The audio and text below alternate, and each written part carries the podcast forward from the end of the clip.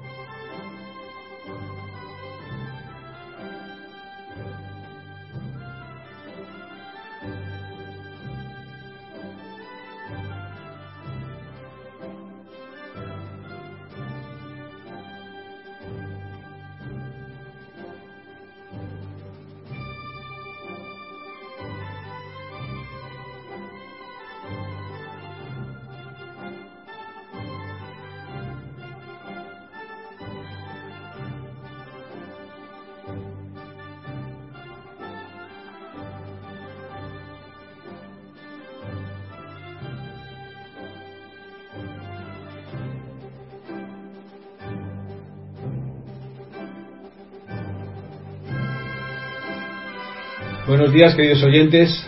Estamos una vez más aquí en el programa Radio Libertad Constituyente.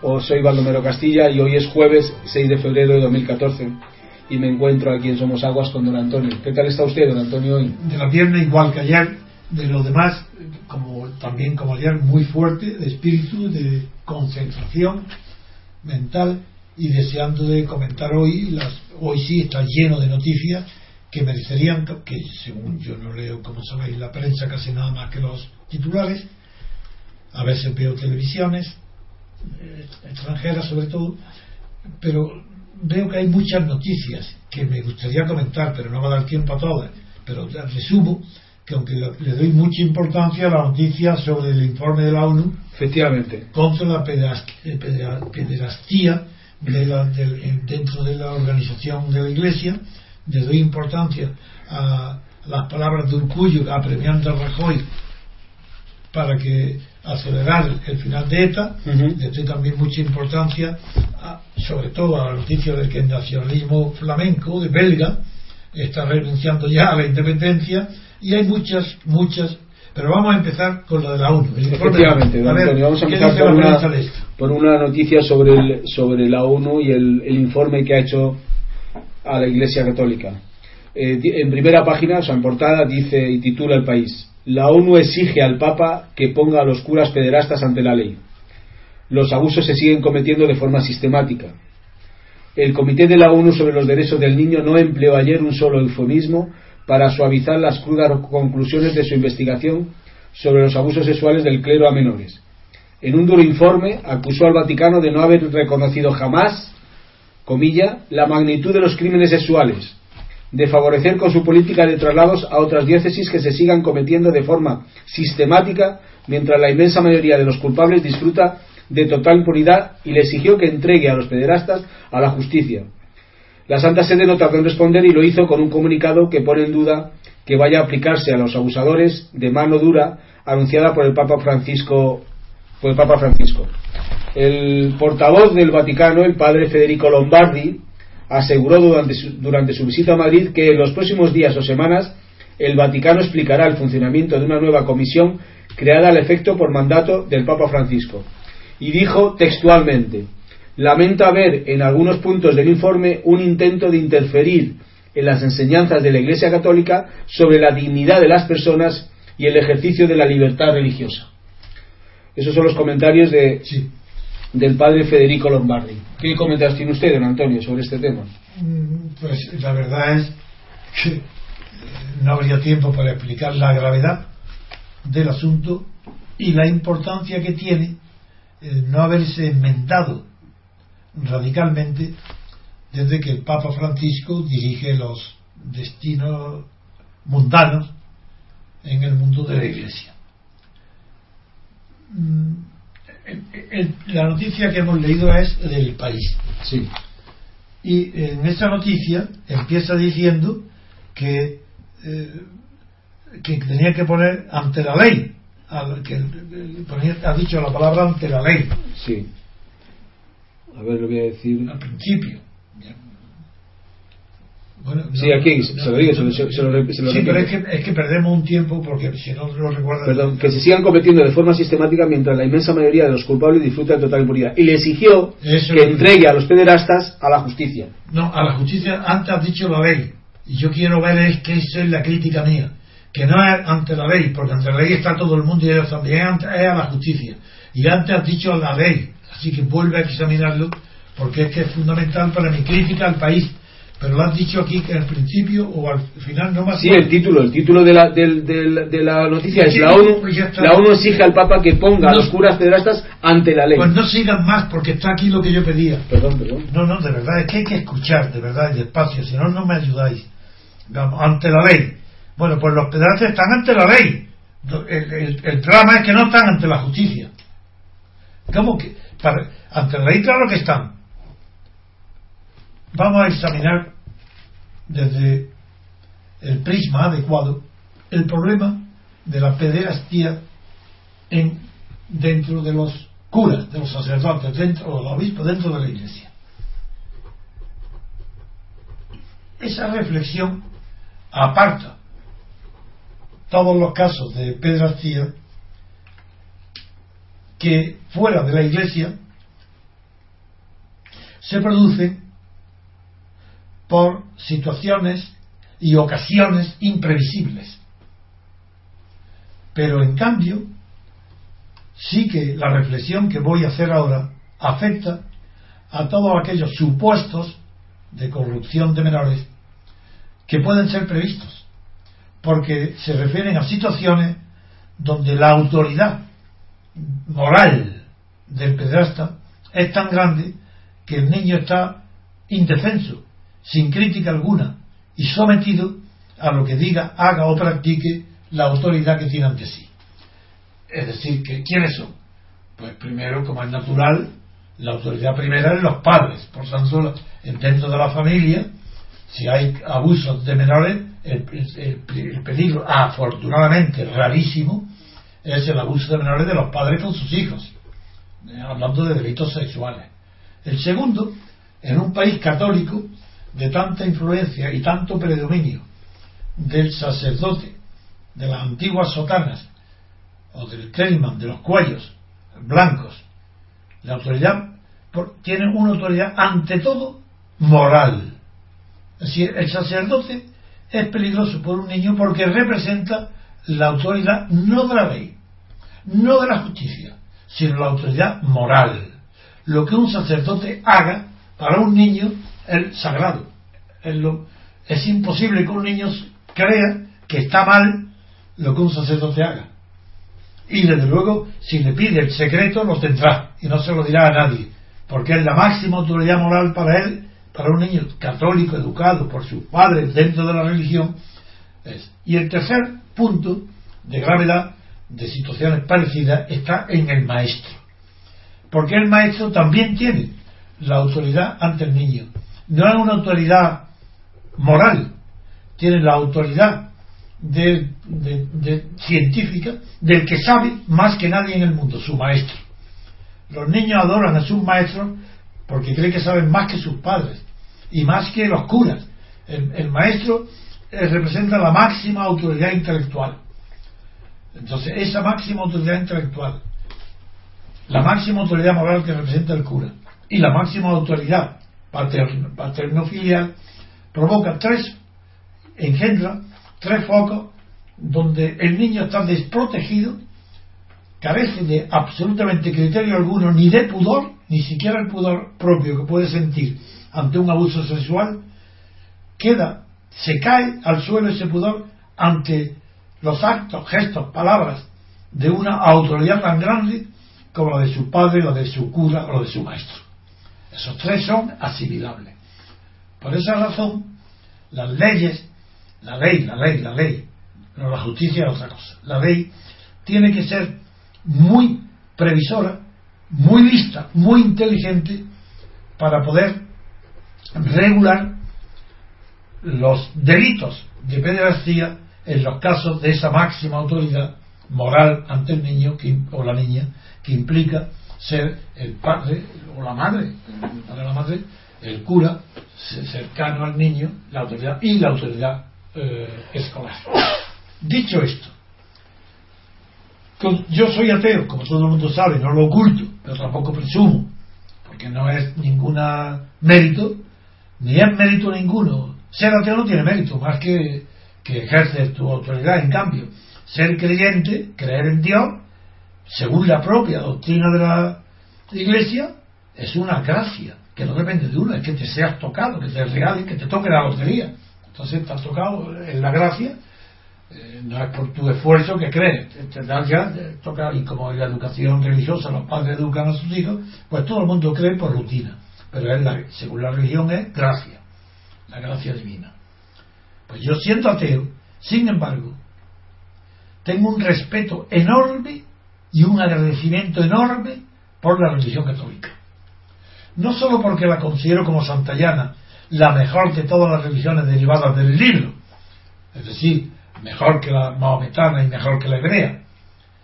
Por, vale, que no es el momento de, de explicar, sino que teniendo yo esa admiración y respeto por la Iglesia y sintiendo muchísimo los pecados de la Iglesia, mejor de los representantes de la Iglesia, la autoridad eclesiástica, sin embargo, he de decir que soy implacable en la persecución legal y justa de los delitos de pederastía en caso de que estén eh, afecten a los padres, a los maestros y a los curas. Ahí no se puede tener la menor consideración, porque no tiene nada que ver. Una cosa es el cura, pero hablando ya, concentrándome solamente en la iglesia. Una cosa es la iglesia que castiga, que castiga, ¿no? Que prohíbe la pederastía, y otra cosa es el gobierno de la iglesia que no ha hecho nada positivo para impedir la proliferación y la protección de los casos de corrupción de menores por parte de la iglesia, de los curas de los representantes de la iglesia. Es verdad que el padre Francisco, este fue uno de los motivos, hay que recordar lo que provocó la dimisión del papa anterior. No se, no se encontró con fuerzas para combatir la extensión de la pederastia dentro de la iglesia católica. Es verdad que quizás no llega al 1%, yo no lo sé. Es lo que dicen los defensores, que, pero es que aquí no es la cantidad lo que se está. No se está atacando a la iglesia porque en su seno haya curas pedrastas o obispos. No, no se está, se está atacando a los pedrastas y que la iglesia, la autoridad máxima, el Papa, no hace todo lo que puede para que sean perseguidos los delitos cometidos de pedrastía, de corrupción de menores, por los eh, curas o por las autoridades eclesiásticas. Lo que se critica es la pasividad. Entonces la ONU, lo que acaba de leer en el texto del país, Baldo, Baldomero, es que la ONU ha hecho un informe que no se puede calificar de duro, simplemente un informe claro y terminante, pero dureza no ninguna. Simplemente dice la verdad, lo que está pasando, que no se impide ni se hace todo lo que debe para impedir el abuso de menores por parte de la autoridad eclesiástica. Y eso tiene toda la razón. Eso no es un ataque a la Iglesia. Como, entonces se va el portavoz del Vaticano, Lombardi, se sale de, la vía de la tangente cuando dice las palabras que leyó última Baldomero, diciendo que en el fondo de lo que se trata aquí no es de perseguir a, a los pederastías, hacerlas someter a los tribunales corriente, sino si que dice. Si quiere, se lo repito. dice, lamenta ver en algunos puntos del informe un intento de interferir en las enseñanzas de la Iglesia Católica sobre la dignidad de las personas y el ejercicio de la libertad religiosa. Bueno, pues eso es una huida, un escape. No es elegante, no tiene pudor. ¿Cómo es posible que si, estando hablando de un tema de, verdadero y cierto que la, que la ONU denuncia, y él dice, en ciertos puntos ataca, pero que en ciertos puntos ataca la libertad religiosa, eso no es verdad. Y aunque lo fuera, ¿verdad?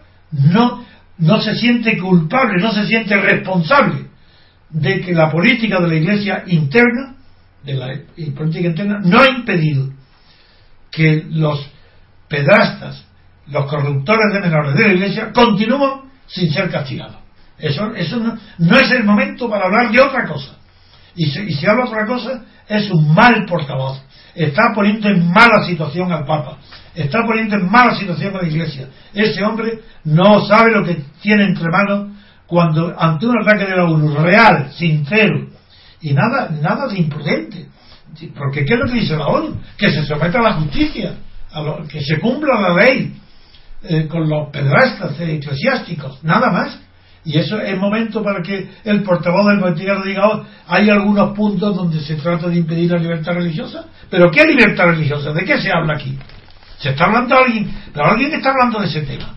No, este Lombardi está metiendo la pata de verdad, lo cual hace más grave aún la denuncia de la ONU. Porque parece darle la razón a la ONU. ¿Por qué se escapa y no coge el toro por los, por los cuernos? ¿Y por qué el Papa ahora le va a obligar a que tome una postura? Porque esas, porque son torpes las palabras de defensa que no lo tienen.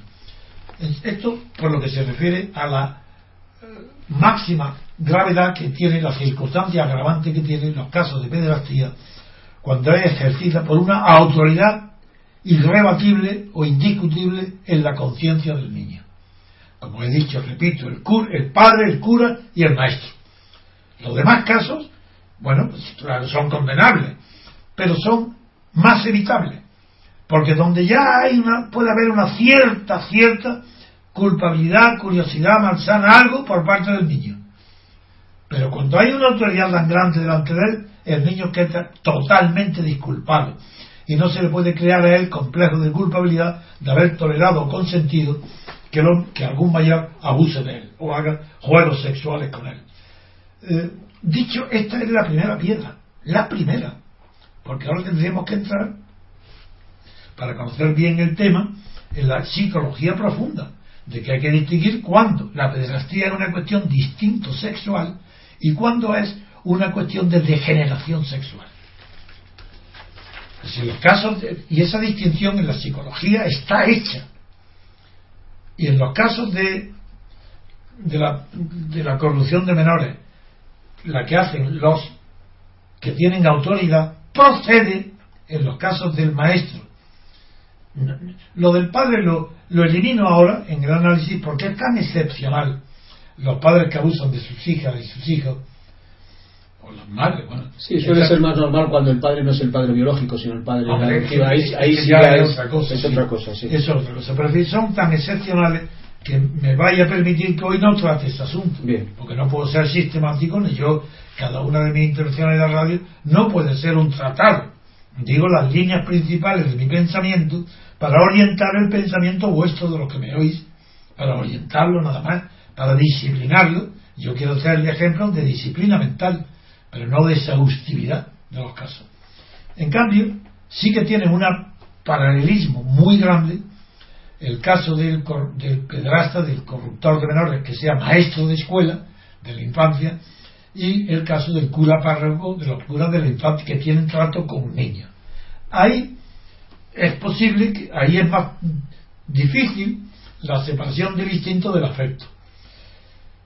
Y el primer punto, tratándose de los curas, que es el que nos interesa de hoy, mm, tiene una relación, aunque sea indirecta, pero existe una relación en el hecho de que está prohibido el patrimonio en los curas, en el celibato de la iglesia, y el hecho de la afección que sienten muchos curas por los niños, pero afección sincera, sana, le gusta jugar con ellos a los deportes, a fútbol en los, colegios, se une ya la doble autoridad en los colegios, sobre todo internados, la doble autoridad del maestro y la del cura, que a veces coinciden en la misma persona. Y también es verdad que en esos casos hay amistades sinceras, protecciones sinceras, que duran toda la vida, que los niños cuando salen del colegio no olvidan nunca a sus maestros y sus curas que le educaron. Por eso ya hay que separar bien cuándo puede ser una cosa, una desviación genética, instintiva, de cuándo es una desviación del afecto hacia un objeto que no es el adecuado. Si, si el afecto eh, por los niños sintero se desvía hacia el atractivo o atracción sexual, pues ahí hay una desviación del objeto, del cariño.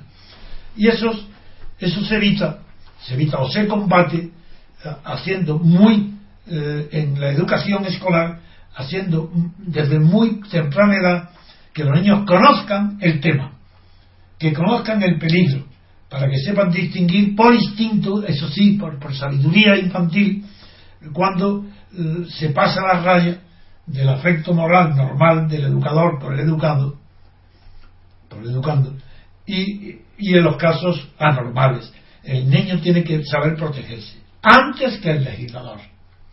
Pero eso sí que lo provoca las materias de enseñanza, y eso sí que depende también del legislador. Así en los colegios, en la infancia, primera infancia, debe enseñarse esta, esta materia. pero claro, en los maestros, en los maestros laicos eh, antiguos, había una formación moral tan grande, los derivados de la enseñanza, como en Francia los, los que derivaron la enseñanza de las leyes de Jules Ferry, la autoridad del maestro es tan grande y su probidad tan grande que no había ese, ese peligro era remotísimo de que un maestro abuse de su alumno pequeño. Pero luego, como esto se ha ido, poco a poco se ha ido relajando esa disciplina escolar de admiración y respeto ante la autoridad del maestro, y hoy la influencia de la televisión, los cuentos, los tebeos, los ejemplos de los mayores, todo esto ha relajado tanto las costumbres que se hace cada día más difícil que los niños comprendan la diferencia entre el afecto y el sexo. Mm, no estoy señalando más que caminos distintos de los que habitualmente se trata en la prensa para difundir lo que toda persona mayor debe de difundir en, en los círculos a donde llegue su influencia para evitar este delito tan grave como es la deformación de la conciencia de los menores porque puede malograr una vida para siempre por los efectos psicológicos que puede tener en la conciencia de un niño que ha sufrido esos tratos, eh, maltratos sexuales por parte de sus, de las autoridades que han tenido cuidado de él. Mm, dicho esto, quiero decir que apoyo 100% el informe de la ONU. No tiene desperdicio, no hay ninguna injusticia, no hay ninguna dureza. Está diciendo con sencillez que no se está haciendo nada para corregir el, el, enorme peligro que implica que permanezcan impunes los crímenes de los sacerdotes o de los personal de las autoridades eclesiásticas con los niños y que deben ser entregados a la justicia, no a la ley. La ley, por supuesto, eso no tiene que ser entregado. Todo el mundo estamos sometidos a la ley.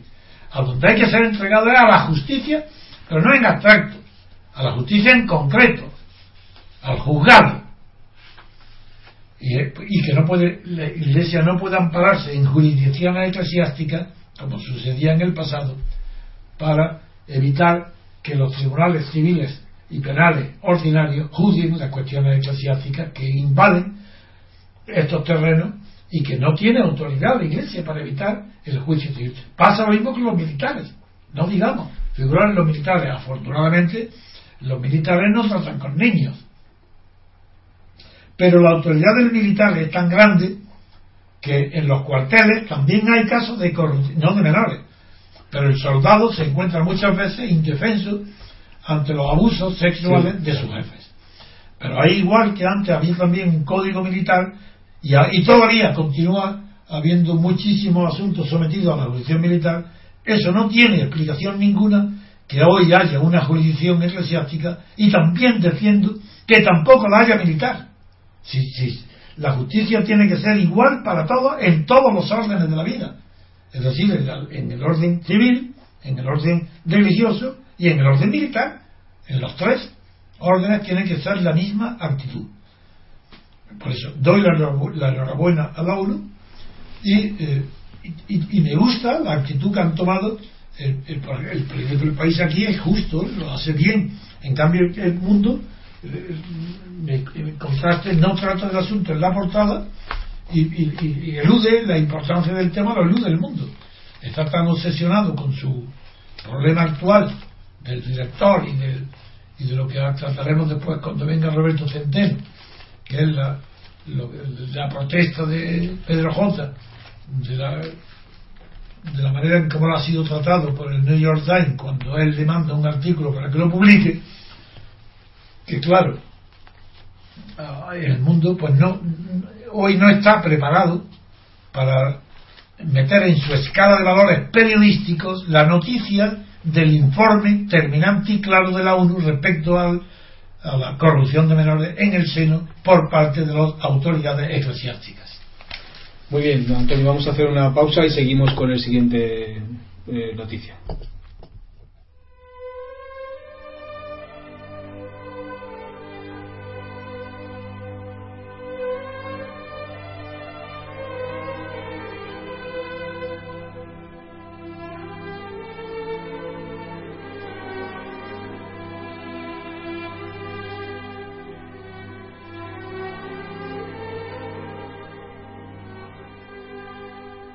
Pues continuamos con otra noticia que viene en la portada del país sobre eh, Bélgica y habla de el nacionalismo flamenco renuncia a la independencia. ¿En qué periódico? En el país. ¿Portada? Portada en el país. Bien. Portada. El nacionalismo flamenco renuncia a la independencia. El principal partido belga ya solo pide más competencias. Los nacionalistas flamencos, el partido más votado de Bélgica, se presentan a las elecciones de mayo con un cambio crucial en su programa. La renuncia a pedir la independencia para sol- solicitar más competencias. Dice en páginas interiores. Flandes renuncia a la independencia. El nacionalismo más fuerte de Bélgica opta por una vía más práctica para alcanzar sus reivindicaciones. La mayor parte de la población rechaza el separatismo. Abogan por ampliar al máximo sus competencias en un país confederal. Saben que poner en cuestión el encaje en la UE Bueno. generaría incertidumbre. Bien. Esos son los, los titulares Bueno, del. En primer lugar, vamos a empezar por eh, decir cuál es la naturaleza jurídica del Estado belga. Porque aquí está diciendo confederal, mientras que antes ha dicho que es un Estado federal. Efectivamente. Y no es lo mismo. Efectivamente. Bien, la noticia se refiere a, mm, a- al principal partido de Flandes, de los flamencos, el- Sí, el de- los que tienen el idioma holandés. Eso es. Y renuncian el primer cuando dice Flandes renuncia a la independencia está suponiendo que en Flandes no hay más que un solo partido. Eh, cuando en realidad Flandes es el país entero. Pero el partido flamenco el- es el que está renunciando a la independencia no Flandes Precisión esto indica cuando hay imprecisión en el lenguaje y hemos visto ya dos confusiones de entrada. Uno, esta, que confunde federalismo y confederalismo. Otro, que dice que, estás por que, que hay tres autonomías, que hay la autonomía li- lingüística, la autonomía cultural y la autonomía económica. Pues bien, si hay autonomía, ¿a qué viene a hablar de, de confederalismo ni lucha por la autonomía? En Estados Unidos no se habla de autonomía, son estados federados. Y en Suiza igual, ahí no se habla de autonomía. Cuando se habla de lucha por aumentar las competencias de la autonomía, es señal de que se está viviendo algo diferente de lo que dicen los textos de la Constitución. Si aquí no hay, si hay una renuncia a la independencia de un partido mayoritario en Flandes, tiene mucha importancia. Pero hay que empezar comparando Bélgica con España. Bélgica nace como Estado independiente en el año 1832. Y cuando nace, no lo hace en virtud de una fuerza interior de la población que constituye todo el territorio que hoy se llama Bélgica, ni tampoco los partidos, no lo hacen en virtud de un nacionalismo que se subleva y adquiere la independencia como Estado frente a las potencias que formaban parte antes de otra cosa, que era el Reino Unido de los Países Bajos. Entonces, si Bélgica formaba parte, se separa, pero no en virtud de una fuerza interior, sino en virtud de las potencias europeas que deciden evitar la confrontación permanente que cada vez es más clara entre Francia y Alemania y Holanda y Alemania y deciden, junto con Inglaterra sobre todo, que es la que más influencia tenía en aquellos momentos, deciden en 1830 crear como tampón, como un territorio y una población que se interpone para que no haya choques directos entre Alemania y Francia, se crea Bélgica. Es una creación de las potencias, no interior, por tanto no había un nacionalismo belga, eso no existía. Conocemos la triste historia de Bélgica, que se entregó su administración a Leopoldo I, el rey cristianísimo, que pasó a la historia por su dominio de, y la eh, entrega de las potencias a esta nueva Estado belga de la administración del Congo, que se llamó desde entonces Congo belga. Y siempre repetiré que las cosas que más me han estremecido de la explotación colonial pues fue el libro de Bertrand Russell dedicado a explicarnos cómo fue el rey cristianísimo el más cruel, más despiadado, explotador de los trabajadores en las minas del Congo belga. El rey cristianísimo, no, todo lo contrario. El rey más despiadado, menos cristiano que ha tenido jamás Europa, pues llamaba Leopoldo I, el rey cristianísimo. Porque yo le doy mucho crédito a lo que dice Bertrand Russell. Le doy crédito porque sé que es un hombre responsable, serio, documentado, que utiliza fuentes muy buenas y de ahí yo cogí ya para siempre eh, la idea de lo que es Bélgica, cómo nació, como tampón, y quién era el rey cristianísimo, y cómo Bélgica ya se constituye desde el origen como una monarquía constitucional. Y ya varias veces me habéis oído explicar que una monarquía constitucional es aquella donde el rey no solamente reina, sino que también gobierna. A diferencia de España. En España Juan Carlos nunca ha sido un rey constitucional, tampoco un rey parlamentario, porque el Parlamento no tiene soberanía. La soberanía está en los partidos que hacen las listas de los diputados que van al Parlamento. Por eso la monarquía española es una monarquía de partidos, ni constitucional ni parlamentaria.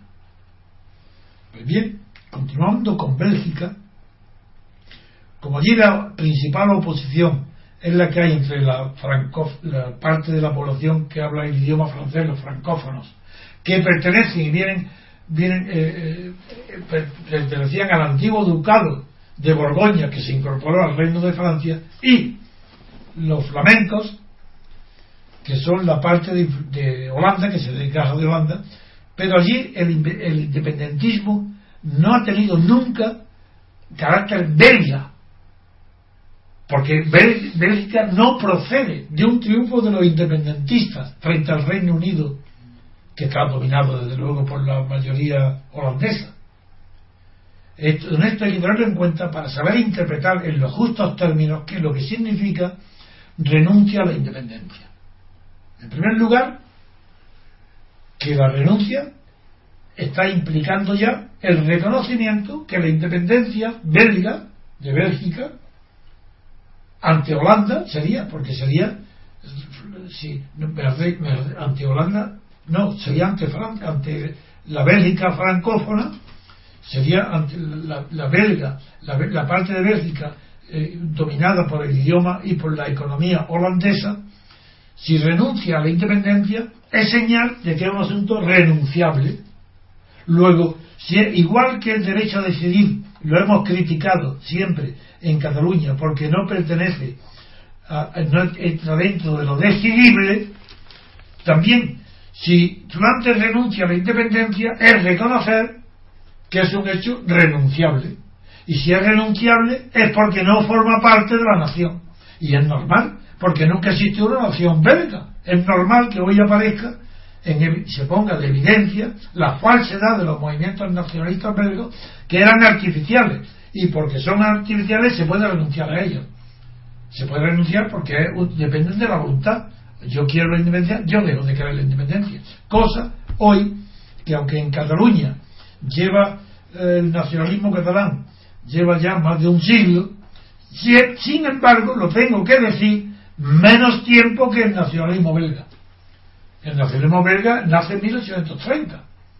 Y ahora, Flandes, una parte, la, parte flamenca, la parte de influencia holandesa, renuncia a la independencia. Decir, ¿a qué renuncia? A la política que hacía rentable, creía, creía ese partido que era rentable amenazar y, hacer campañas por la independencia para obtener beneficios económicos o financieros. Bien, y ahora, cuando renuncian, ¿por qué renuncian? Porque se han dado cuenta de un hecho capital, que la Unión Europea no reconoce los movimientos de independencia de ningún Estado integrado en la Unión Europea y Bélgica forma parte del núcleo duro de la Unión Europea desde antes de nacer, desde la comunidad del carbón y del acero. Cuando solamente Francia, Alemania y el Benelux, que es Bélgica, Netherlands y Luxemburgo, esos tres, son los que crearon mucho antes que la comunidad el núcleo duro de la que salió después el Tratado de Roma o Mercado Común. Pero hay que recordar la historia. Y la historia que el Tratado de Roma es del año 56 y la comunidad del carbón y del acero fue la primera idea de Jean Monnet, que se realizó sobre todo por el esfuerzo francés, para impedir que la contradicción de interés entre Francia y Alemania pudiera conducir a otra guerra. Y lo primero que se le ocurrió fue constituir la comunidad europea del carbón y del acero, de la que formaban parte no solamente Francia y Alemania, sino también el Benelux. Y eso es, eh, fue el núcleo duro del que surgió luego el mercado común en el Tratado de Roma. Esta idea mercantil es a la que se puede renunciar. Cuando dice que Flandes renuncia a la independencia, quiere decir el partido mayoritario el más fuerte de Bélgica, el nacionalismo más fuerte que es el, flamenco, renuncia a la independencia y sus reivindicaciones las enfoca a obtener más competencias, como está haciendo Cataluña de hecho. Pero esto es un ejemplo formidable para demostrar dos cosas. Uno, que la lucha por la independencia solamente tiene sentido cuando no es subjetiva. Es decir, los países colonizados no pueden renunciar a la independencia. En un país colonial, como todos, quiere la independencia y no, no es cuestión renunciable. Porque si una generación renuncia, la siguiente la va a coger. Y las generaciones culturales duran, de verdad, las culturales, en eso acertaba Ortega y Gasset, pero ocultando el hecho de que él no creó esa doctrina, que las generaciones culturales duran 15 años él la tomó de un eh, escritor francés, que, jesuita, que fue quien creó esa doctrina. Pero ahí tiene razón, son cada 15 años se puede, se calcula que duran las generaciones culturales. Pues bien, si hoy el, nacionalismo eh, flamenco renuncia a la independencia, quiere decir que durante un tiempo bastante largo ahora, por la Unión Europea, va a desaparecer la tensión y la batalla por el independentismo flamenco en Bélgica. En Cataluña va a pasar lo mismo. En, Cataluña también es renunciable la independencia, porque es artificial, porque es falsa. Si, si Cataluña estuviera esclavizada, colonizada, dominada por una potencia extranjera llamada, no sé cómo le llaman, España, ellos le llaman España, entonces ¿cómo? eso es irrenunciable. Pero como es mentira, como es una política para obtener mayores competencias, mayores autonomías, como es falsa, se puede renunciar a ella y sustituirla por la política europea referente a los nacionalismos. Y es que la Unión Europea no va a premiar ni a reconocer ningún movimiento separatista. Pues igual que ha hecho Flandes a la Cataluña, lo mismo, exactamente igual. Solo que después de haber ganado tantísimos favores, tantísimas ventajas económicas y fiscales con relación al resto de los regiones de España. Esto es el, comentario que yo quería hacer. Sí, hay una, don Antonio, también hay una pequeña diferencia con respecto a España, es, y es el tema del lenguaje. En España el, casi el 100% es bilingüe. Estamos hablando de Cataluña y, y Vascongadas. ¿Está hablando en España, de quién? En España, la mayor parte de la, de la gente que, va, que, habita en Cataluña, el País Vasco, habla español. Ah, sí, pero fuera no. No, digo en España. Ah. Sin embargo, en Bélgica. No, fuera no, fuera de Bélgica, fuera de, del País Vasco y de Cataluña no hay bilingüismo. Sí, pero dentro de Cataluña Dentro de Cataluña hablan todo el Prácticamente el 100%. Y pocos, y, menos, o un poco más, quizás de la mitad hoy, antes ni eso, Eso el idioma autóctono. Sin embargo, en Bélgica eh, no existe este, este caso. En Bélgica la parte francófona habla francés prácticamente y mucha gente no habla nada más que más, francés. y no entiende La nada. parte de Holanda habla flamenco. Que sí, que y que pues esa es una diferencia. El lenguaje es una diferencia clara con respecto a España. Sí, pero eh, mm, no, lo que no, hay, una diferencia, pero ¿cuál es? de- ¿En qué la reduce? ¿Por qué se te ha ocurrido eso respecto a la que denuncia Flandes a la independencia? No, se me ocurre simplemente comparando Bélgica y, el- Y el España. tema- y España, simplemente, Ah. simplemente porque, comparándola, ese- porque esa comparándola simplemente. no se traduce ahora en lo que estamos No, comentando. no, no, no, no. Porque si renuncia a la independencia los flamencos, Sí, es, es- es, eh, independencia frente al Estado belga. sí, sí, sí, sí, lo entiendo, eso lo entiendo. No, yo hablaba solamente No, no, en comparación, no, simplemente. no, claro, claro. Solamente en comparación. Muy bien. Pues, pues nada más, eh, eh, podemos pasar a otro tema. Muy bien, vamos a hacer una pausa y seguimos al siguiente tema.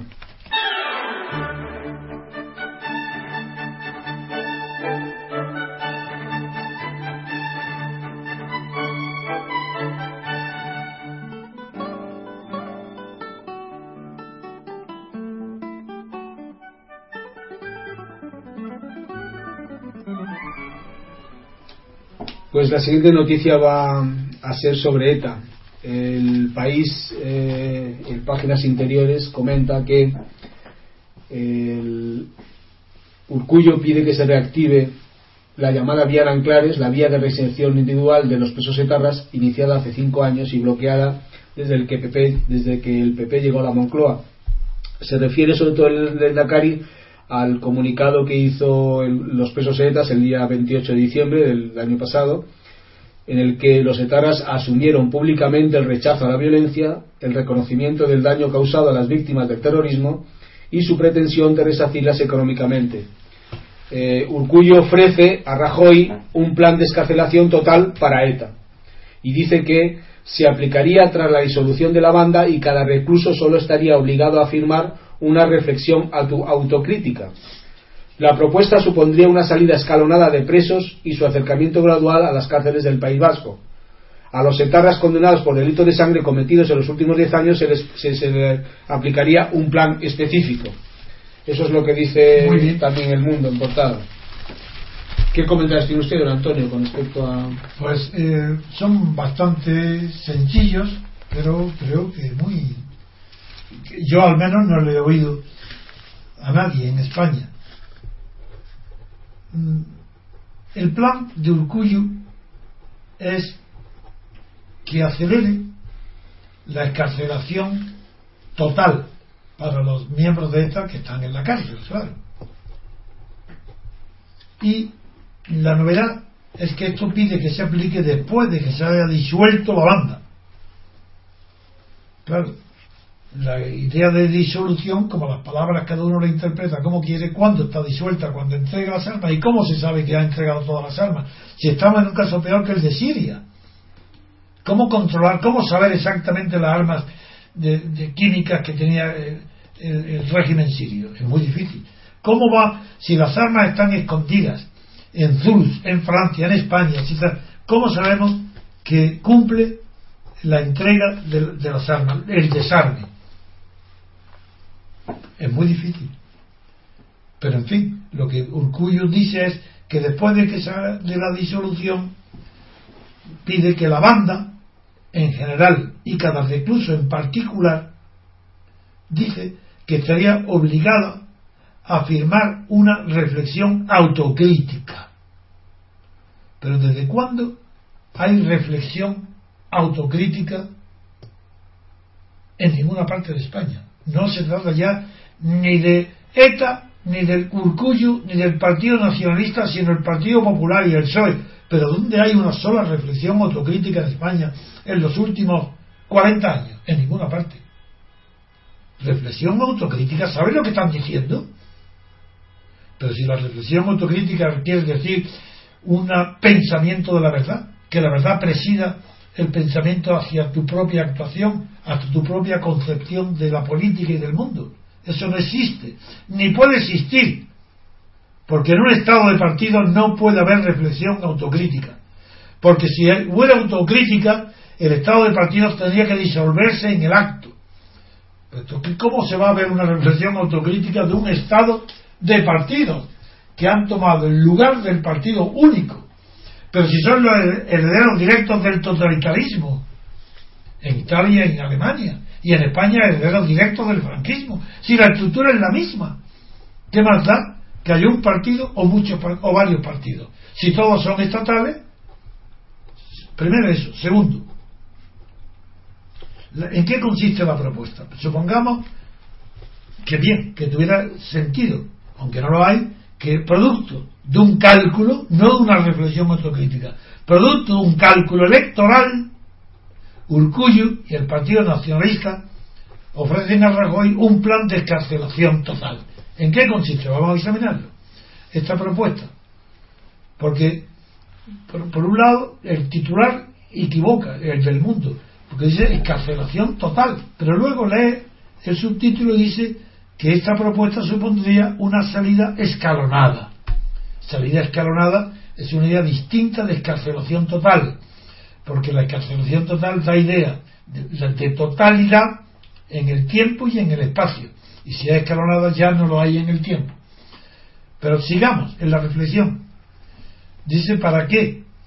una salida escalonada de presos y su acercamiento gradual a las cárceles del País Vasco. A propósito de esto, aquí sí que quiero hacer mi propia aportación que vengo haciendo desde hace mucho tiempo.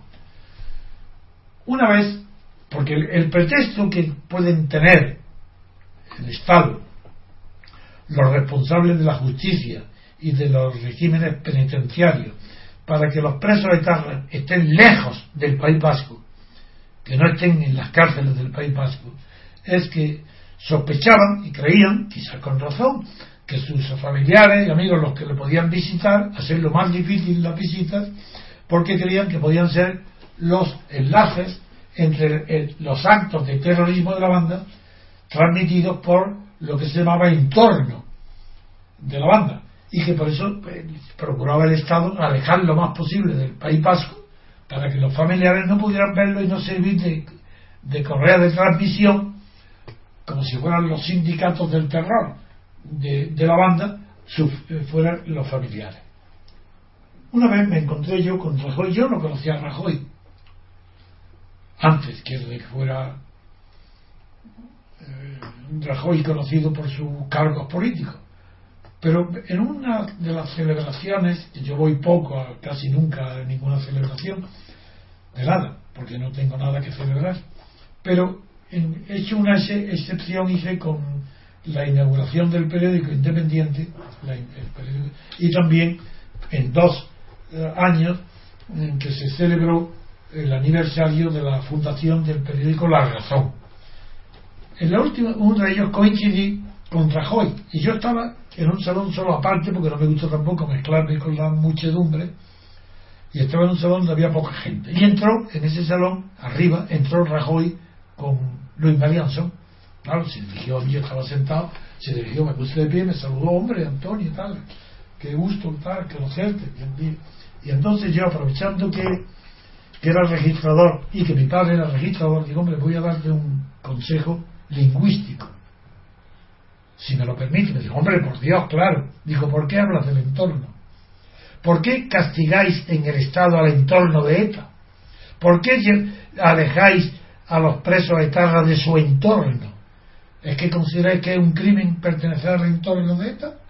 Conviene que, que esa palabra no la emplee, la sustituya.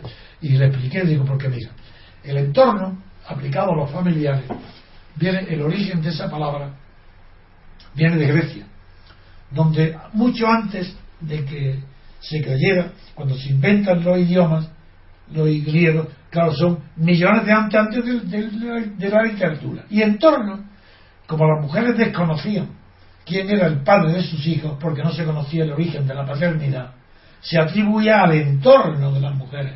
Entonces era la sombra de un árbol, de, una mujer había estado reposada y donde había notado bien los primeros dolores o bien los primeros eh, faltas de la regla, pues consideraba que había sido embarazada por el árbol donde un dios estaba encarnado y un dios.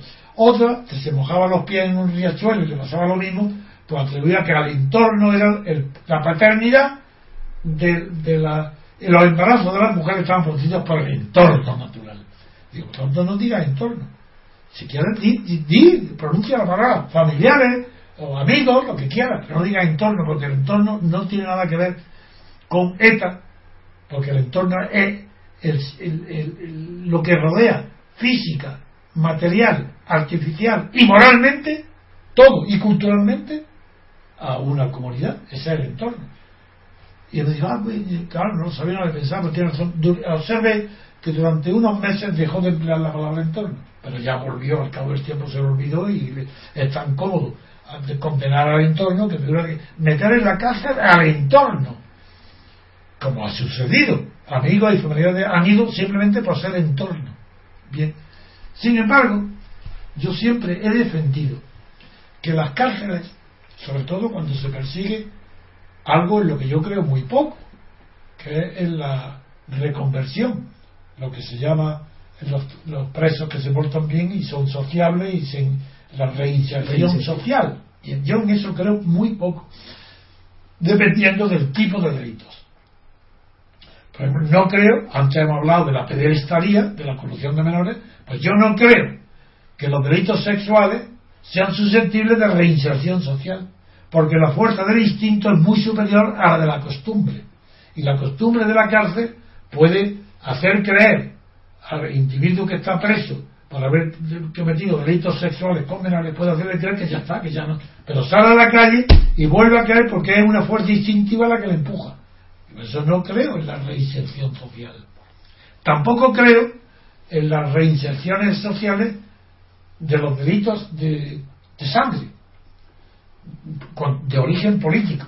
Sí, en, los, en un asesinato corriente, claro, porque son producto de una pasión pasajera.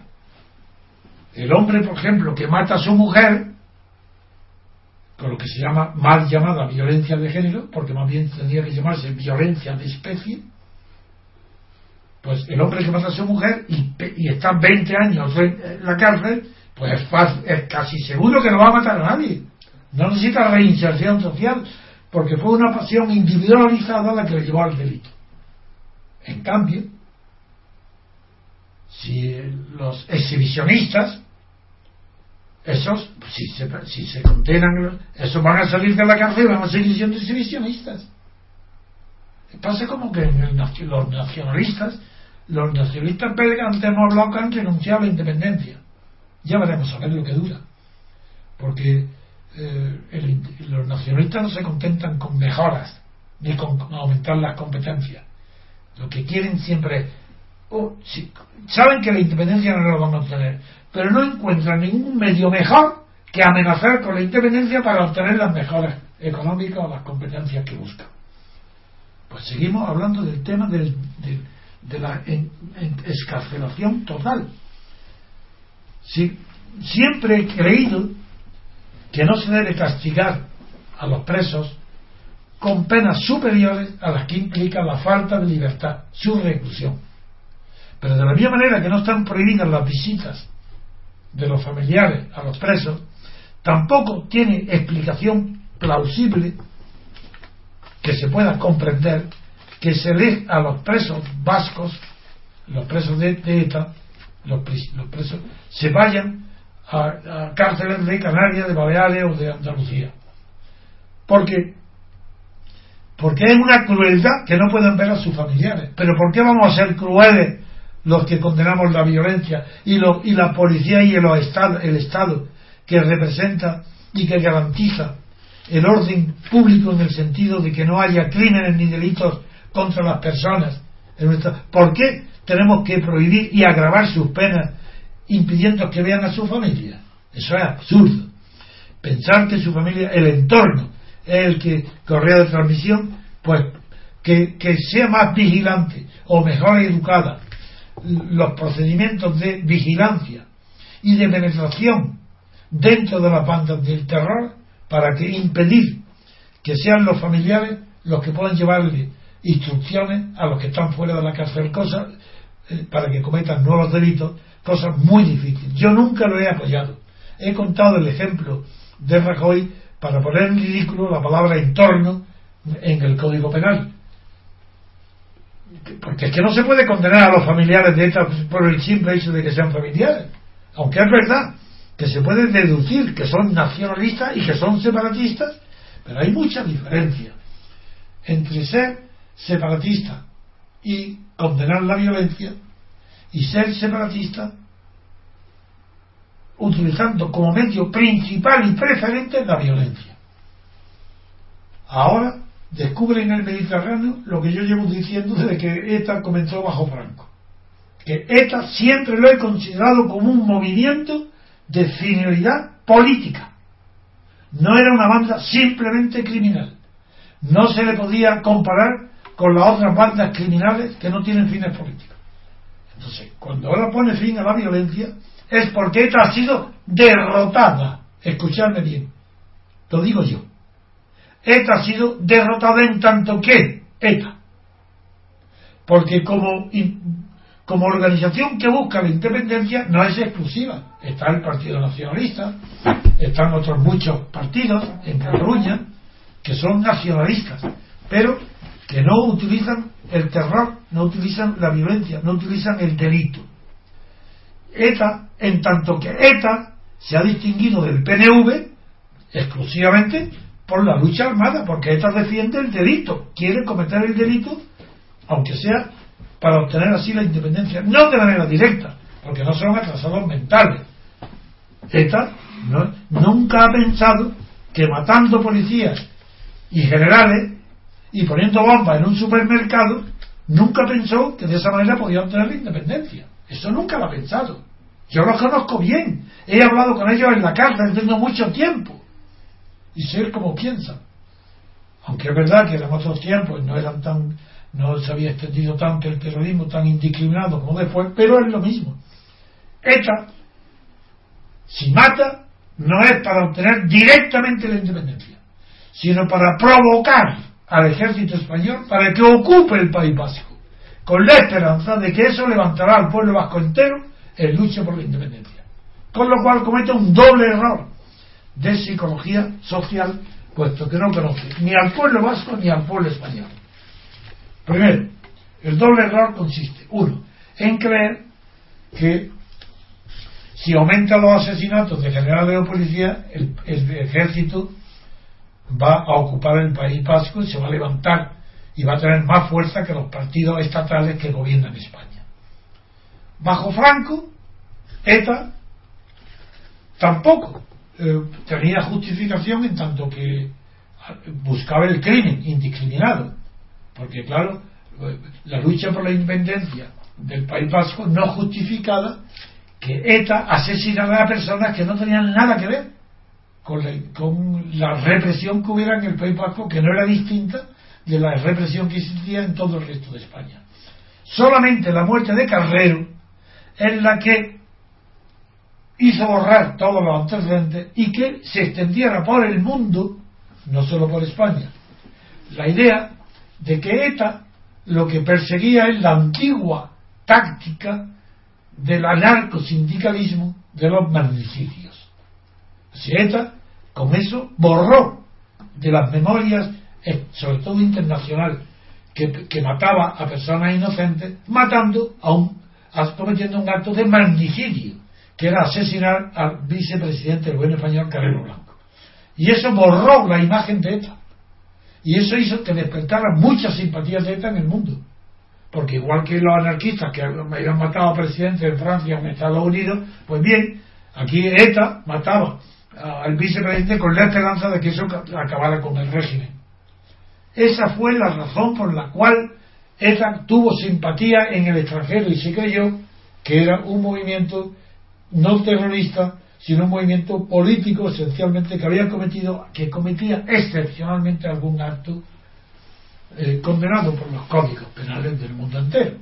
Bien, pero después de eso, después de Carrero, ya eh, ETA ha continuado el mismo, con el mismo programa y ha, sido derrotada, derrotada, lo repito una y mil veces, derrotada sin paliativo, porque desde el momento en que reconoce que abandona la lucha armada, ha renunciado al procedimiento único que tenía, que era provocar al ejército.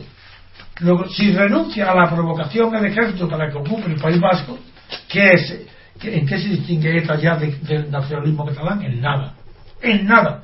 Por eso, eh, en el País Vasco, la pacificación del País Vasco con la entrega de las armas de ETA se acerca a la situación en Cataluña. ¿Y qué diferencia hay?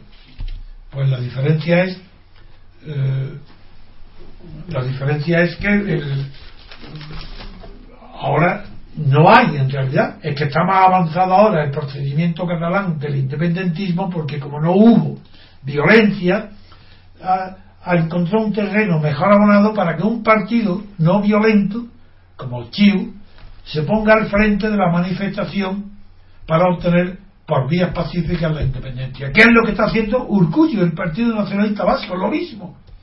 Lo que ahora hacen los catalanes. Con lo cual están reconociendo el País Vasco que ETA ha perjudicado y retrasado el movimiento separatista vasco en relación con el catalán. Es ETA la que ha perjudicado ese movimiento. Y por eso ETA ahora está en la retirada, pero no se retira, porque sigue hablando, se retira, claro, como banda armada. Ahí ha sido derrotada. Donde no ha sido derrotada ETA es donde no podía serlo, que es como un eh, instrumento más del nacionalismo separatista vasco. Ese no está derrotado. Lo que no ha sido derrotado, sino al contrario, está tal vez reforzado, es el separatismo vasco, porque la retirada de ETA de la violencia ha favorecido el aumento del separatismo vasco por vías pacíficas, sin violencia. Y eso es lo que confunde en los análisis del PP y del nuevo partido Vox y de las víctimas. Que uno dice, ETA no ha sido derrotada, porque está Sortu, está en la institución, está en la está en San Sebastián. Otro dice, no, ETA ha sido derrotada, porque, porque ya no hay lucha armada. Pues ninguno de los dos tiene razón, porque no son los análisis no lo han complementado no lo han relacionado íntimamente uno con el otro. ETA ha sido derrotada militarmente de la esencia de ETA, si hablamos en porcentaje, vamos a poner porcentaje, de la esencia de ETA, el 99,99% era el terrorismo. La finalidad de ese 99 provocar al ejército español para ocupar el País Vasco, con la vana esperanza de que el pueblo vasco se levantaría contra el ejército. He hablado de la primera ilusión, que era que ha fracasado en tanto que provocación del ejército. Pero es que descansaba también en una análisis infantil. Después de 40 años de estar el pueblo español sometido al general Franco y a la dictadura de Franco, era iluso, incluso perverso, creer que el pueblo español se iba a levantar si el ejército ocupaba el País Vasco para acabar con el terrorismo. Eso era un iluso, una iluso, una tontería. Por eso, ETA ha fracasado en cuanto lucha armada para hacer una provocación que era infantil su razonamiento. No podía ser posible, no era posible, ni que el ejército se levantara contra Franco primero, desde luego que no, ni luego tampoco, porque quedó anulado por el consenso de la transición, quedado anulado, y mucho menos todavía que si se hubiera provocado, el pueblo vasco se hubiera levantado contra el ejército. Pero ¿por qué no se levantó contra Franco? Pero si es que estaba la experiencia ya, ocupado por el ejército, ¿por qué no se levantó contra Franco? Luego, el fracaso de ETA es total. En cambio, queda un 1% de nacionalismo que está como el PNV. Entonces, lo que, ha, lo que ha aumentado es el nacionalismo vasco en cantidad, pero no en calidad, porque la calidad sigue siendo la misma. Y el terrorismo de ETA ya no era cualitativo, sino que el terrorismo era una acción incompatible con la consecución de los fines nacionalistas perseguidos con el separatismo, porque era imposible que el ejército no había probabilidad alguna de que ETA triunfara en sus provocaciones.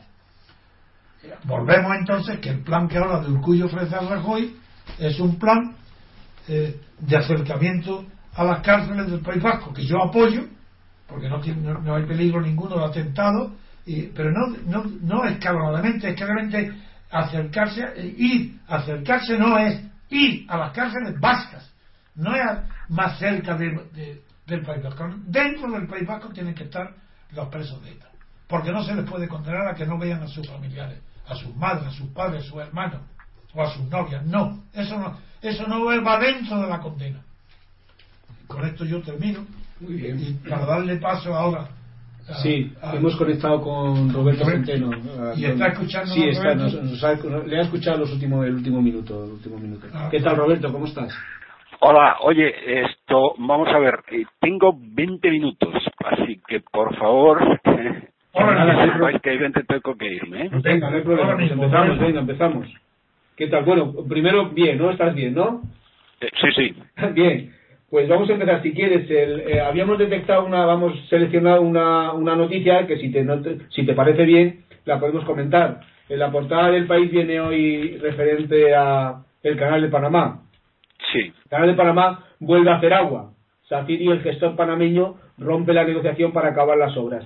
Pues esa es la noticia que Y gustaría. Panamá acusa al grupo SACIR de paralizar las obras del canal y romper las negociaciones. Y he oído algunos comentarios en televisión, sobre todo en alguna televisión extranjera, que dan por seguro que el asunto del canal, dado en, la, fase donde ha entrado, las obras no van a ser terminadas por una empresa española. Eh, vamos a ver. Eh, este tema es un tema que por una serie de razones eh, conozco mm, bastante bien. Eh, quiero, para centrar el tema, porque eh, a pesar de todo, finalmente mm, lo que va a ocurrir es que no va a ser terminado para una empresa española por muchas razones, eh, es una auténtica desgracia nacional. Me explico. En un momento determinado, en un momento determinado, la autoridad del canal que no nos olvidemos, no nos olvidemos, la autoridad del canal había sido una agencia federal norteamericana hasta hace siete o ocho años, que por lo tanto quiere decir que los funcionarios de, de, la, de la agencia del canal eh, son gente muy preparada, muy preparada, como corresponde a una agencia federal norteamericana, y eh, por lo tanto no tienen un pero de tontos como como pueda pu- pueda suponerse. Y eh, también como una agencia federal norteamericana el tema de la corrupción es casi imposible que se dé en esta en esta organización así como puede ser vamos puede ser posible es seguro en casi todas las organizaciones gubernamentales sudamericanas eh,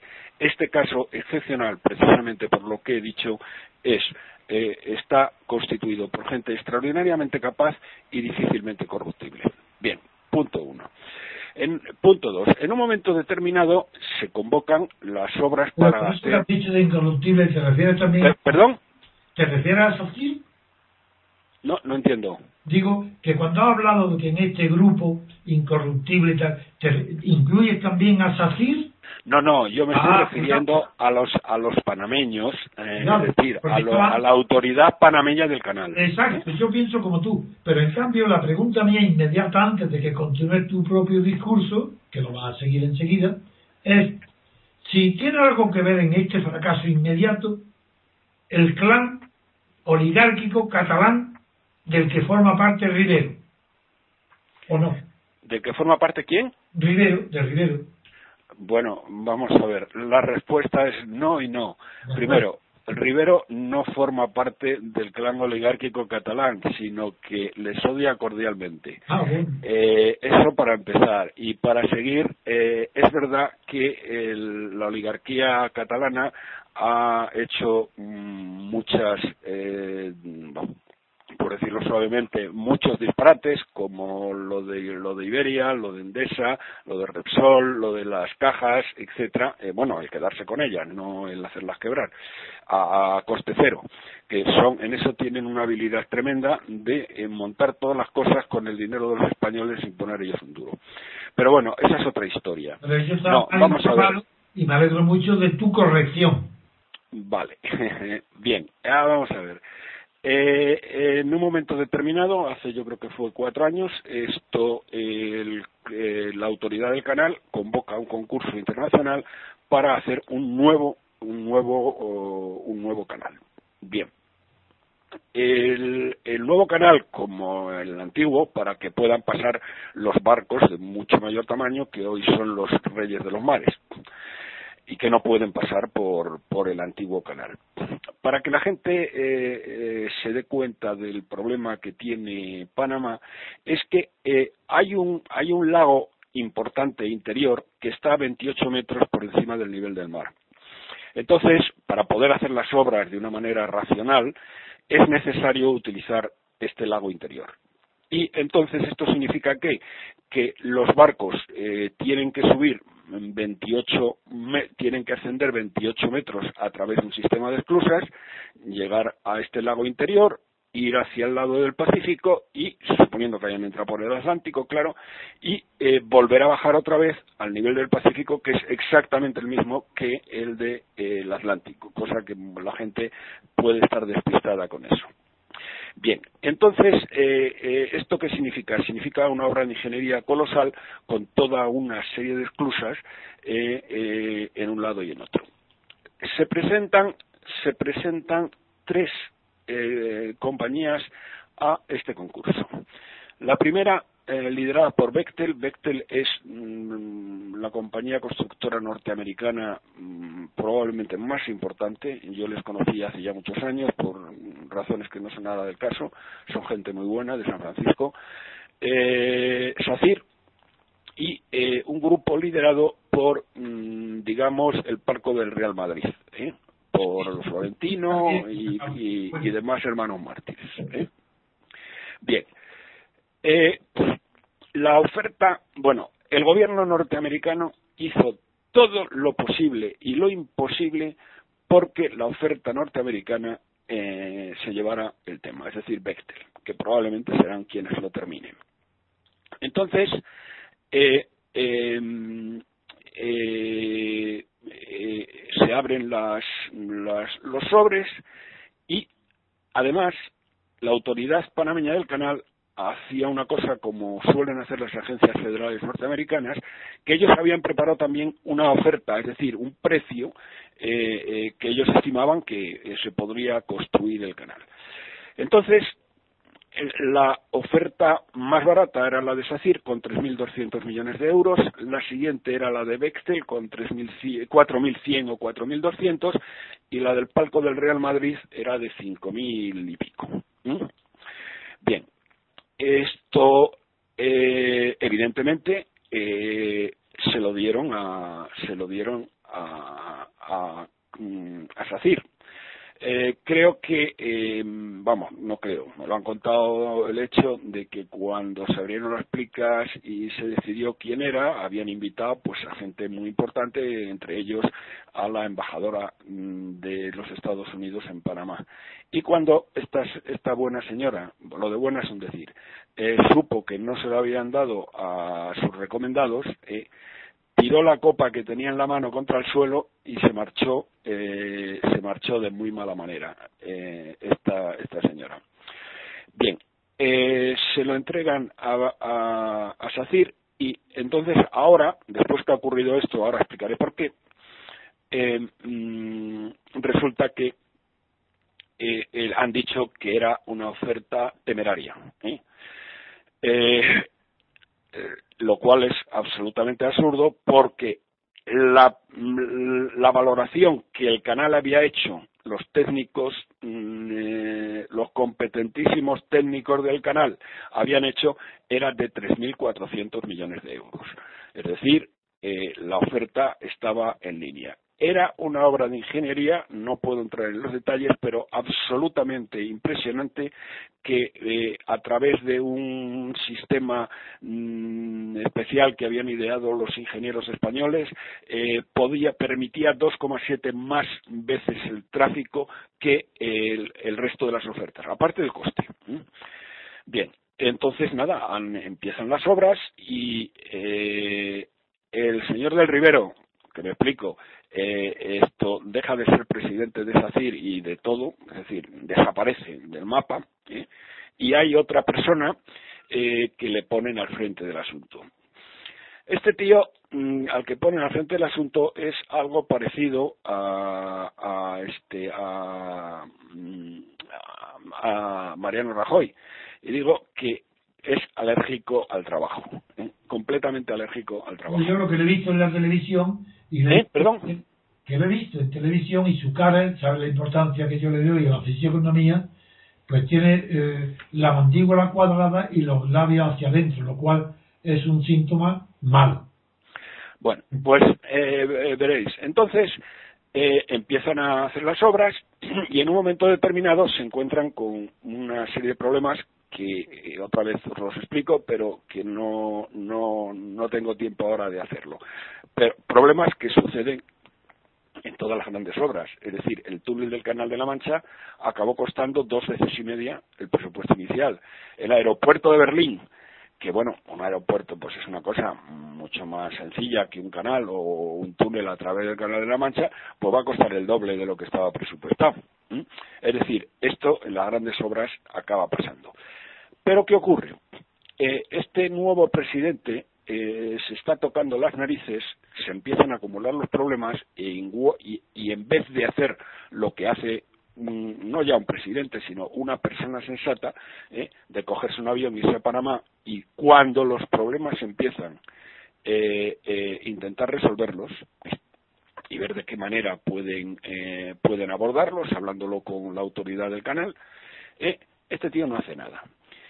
Y no hace nada hasta que eh, hasta un nivel que es asombroso, porque eh, espera, espera hasta el momento en que se quedan sin dinero y resulta que poco antes de Navidad este tío, sin encomendarse ni a Dios ni al diablo, sin haber ido a hablar con la gente de la autoridad del, de la autoridad del canal, les manda por escrito un ultimátum diciendo que le dan no me acuerdo cuánto, 400, 500 millones de euros más o paralizan las obras. bueno, esto es una cosa inaudita. Cualquiera puede comprender que esto no se puede hacer, simplemente eh, no se puede hacer, y más a una ex agencia federal norteamericana. Amenaza, le amenaza con suspender las obras. Y este tío es tan jodidamente irresponsable, jodidamente tan inútil, ¿eh? que se coge y se va de crucero por el Caribe, ¿eh? que además no andaba muy lejos, ¿eh? y está ilocalizable durante los días que siguen a su ultimátum. Claro, mm, lógicamente todo el mundo quería ponerse en contacto con él, quería hablar con él, y el tío estaba ilocalizable. Así dos semanas de crucero por el Caribe. Claro, cuando llega en enero, eh, podéis imaginar cómo estaban los, los funcionarios de la administración del canal ¿eh? y cómo había dejado podrirse el problema. Eh, después. parecido muchísimo a lo que has dicho tú de Rajoy con Cataluña. Muy parecido. Exactamente, exactamente, exactamente. Bueno, que yo sepa, no estoy seguro. Creo que lo hice en el pasado, pero ahora últimamente, desde que es presidente, no hace cruceros por el Caribe. ¿eh? Rajoy. Bien, esto eh, los hacía en el pasado, ¿eh? Por eso, sí, él vivía, él vivía como un rajá en la oposición. ¿eh? Le han metido en un lío que él no quería, pero bueno. Eh, esto, eh, y luego, mm, bueno, este tío eh, ha negociado el tema de una manera desastrosa. Por supuesto, se han tirado, mm, se han tirado como leones y como hienas eh, la gente que no tenía ni idea además de qué va la fiesta y de qué cuál era el problema, sino simplemente ellos decían, Sacir, eh, eh, eh, bueno, mm, del Rivero, enemigo de la oligarquía catalana que les intentó quitar tal, especulador, eh, se han inventado unas cosas que él ha presentado querellas, etcétera, pero bueno, es lo importante, al final del día lo que ha ocurrido pues es lo único que podía ocurrir, que al final esto se lo acaban llevando los de Bechtel, ¿eh?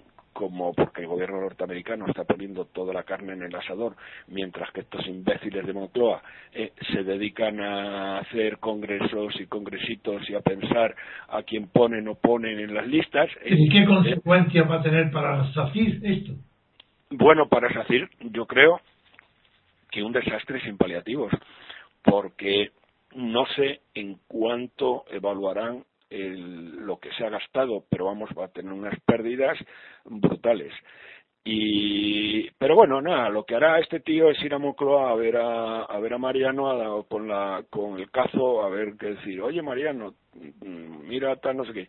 Claro, esto para lo que ellos llaman marca España, ¿eh? pues tiene, o para, para España, tiene unas connotaciones verdaderamente... Eh, Toda la publicidad gastada en el mundo entero para insaltar la adjudicación del canal de Panamá, de la ensanche, de la ampliación a España, se vuelve en contra. Exactamente la misma publicidad ahora es la que está en contra. La misma. Y bueno, esto es lo que esto es lo que esto es lo que hay esto es lo que lo que ha sucedido y, así funcionan las cosas en este país ¿eh? es decir con unos empresarios que son una mierda de empresarios ¿eh? Eh, que no son capaces claro es que cuando uno cuando uno ve el tema es decir coño que es que han pasado años eh, con el problema y no te has molestado en ir a Panamá para hablar con la administración del canal y decir tenemos este problema cosa que por otra parte la administración del canal lo sabía. Lo que pasa es que si este imbécil no decía nada, ¿eh? Eh, eh, suponían que esos extracostes en los que estaba incurriendo necesariamente esta mm, SACIR los iban a asumir ellos.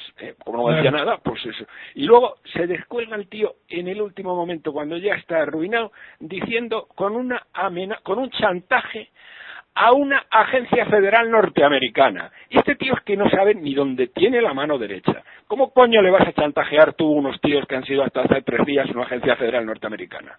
¿Eh? Pero bueno, y luego después, ya para el colmo de los colmos, de la irresponsabilidad, de la insensatez, de todo lo que tú quieras, ¿eh? Eh, esto, el tío se coge, manda el ultimátum y se va de crucero por el Caribe. Y está mm, missing durante dos semanas. Bueno, no sé lo que hay. Roberto, como tiene hoy prisa, pues yo creo que está muy bien la explicación que has dado porque ha hablado de lo fundamental y ha sido la negligencia, la desidia, la pasividad y negligencia criminal. criminal en el sentido de que el daño hecho a España es enorme, claro. Pues muy bien, pues te lo agradecemos muchísimo, Roberto. Vale. Nada, aquí acabamos el programa. Muchas gracias, Roberto, otra vez. Venga, y hasta luego. Gracias a los siguientes y gracias a usted, Antonio. Acabamos el programa aquí. El próximo día.